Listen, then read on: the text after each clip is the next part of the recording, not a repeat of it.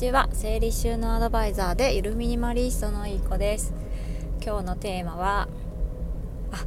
テーマ考えてたんだけどタイトルを考えてなかった。今日のテーマは片付けと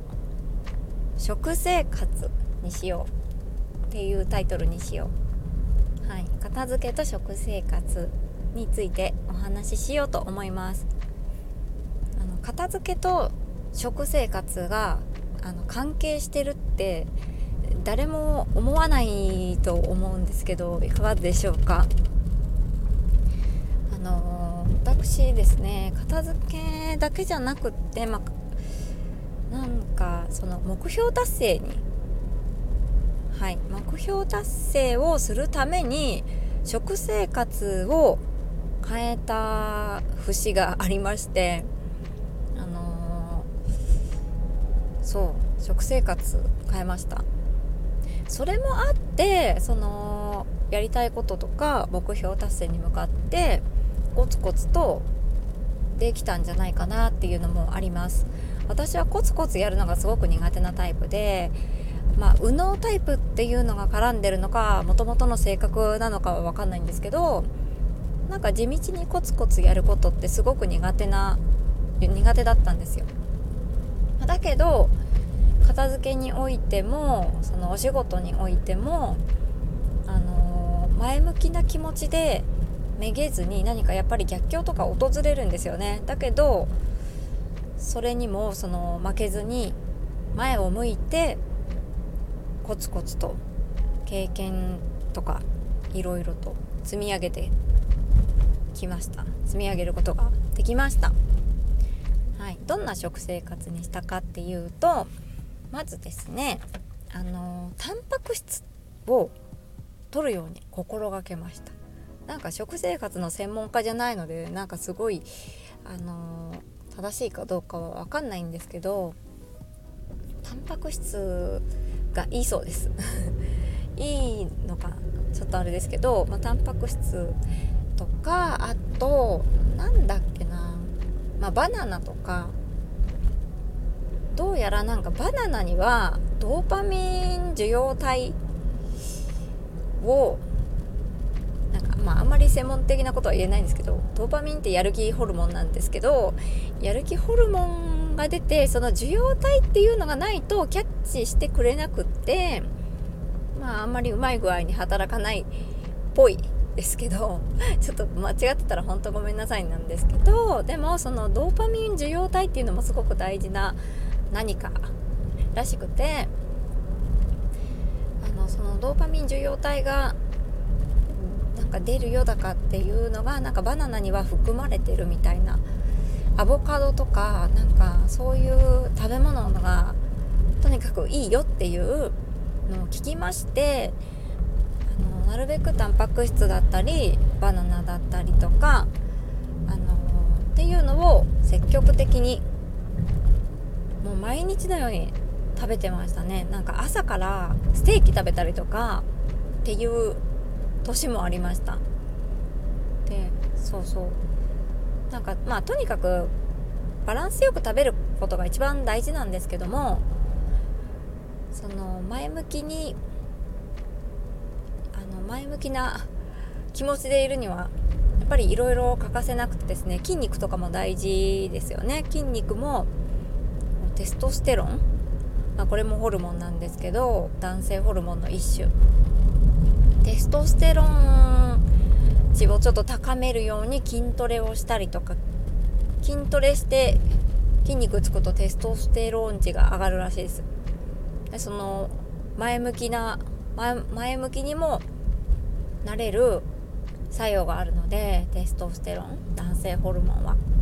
なので筋トレも大事だったりねよってだからタンパク質ね大事だったりとか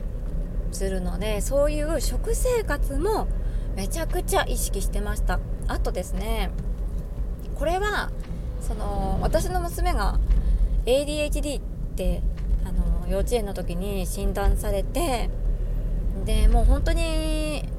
悩んでたからあのいろいろもういろんなことをありとあらゆること自分ができる最大限のその子育てというかやれることはやってきたんですけどその中でもあの食生活っていうのも何か関係してるというあの、まあ、何かを見まして見たのか聞いたのかはい知りましてであの砂糖とか白い粉系とかね小麦粉とかなんかそういう白いもの？っていうあんまりなんか体に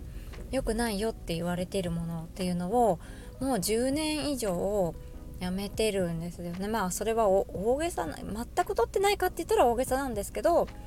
あの自分では買わないようにはしてます。そう。でそれまでは全然その食べ物が体に悪い。この市場に出てる食べ物が体に悪いなんてそんな考えてもなかったしあの某味付けなんだろう味コクを出す白い粉とかありますよね。なんかうまみ成分？ああいうのもなんか全然体に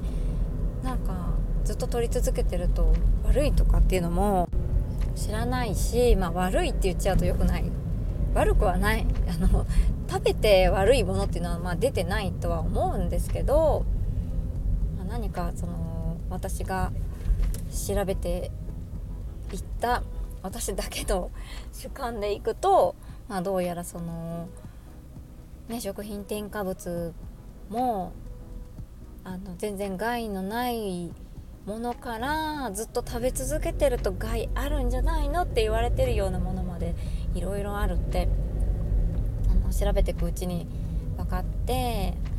そうそういうきっかけもあって食生活っていうのは少しだけ敏感になって変えていってたんですけどそうそういうのもあるんだよね。やっぱり糖分をたくさん取ってるとその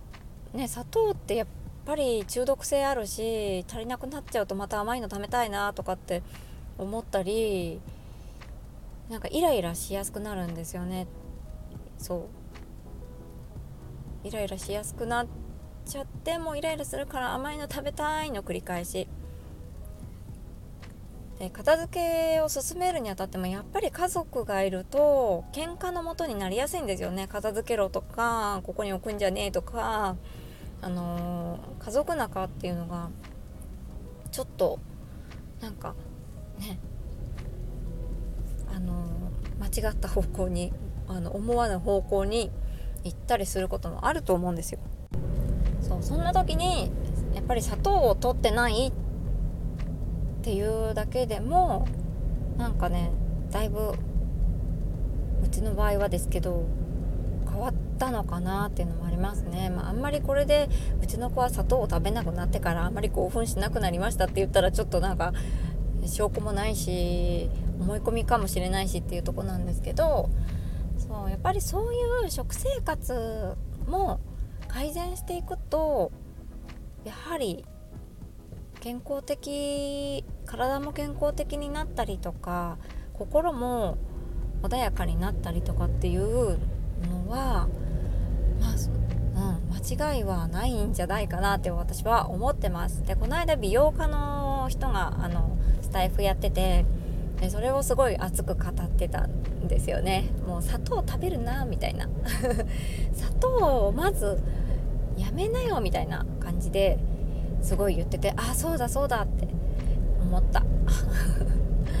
砂糖食べてるからイライラすんだよみたいな。いやでも本当に私は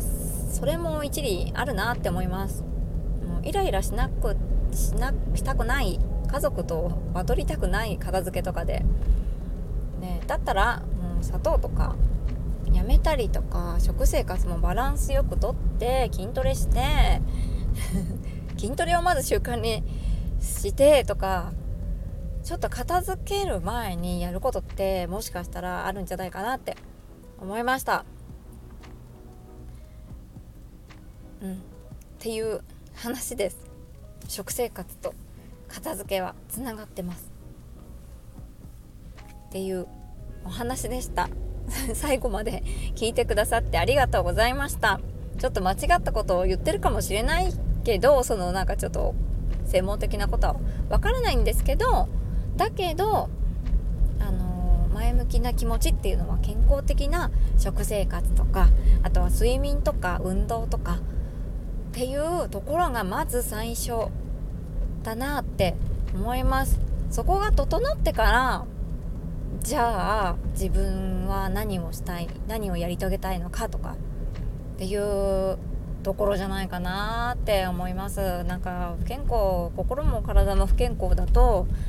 あの成し遂げられるものも成し遂げられずさらに自信をなくしてしまう不毛な結果に過ぎないと思いますので是非皆さん何か目標達成したい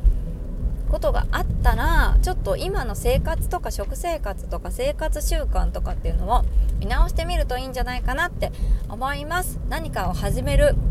習慣をつける前に何かをやめるあのー、ちょっと習慣何かをやめてその習慣を今までの習慣をやめるっていうところから是非始めてみてください。ちょっと話がずれたかも。はい。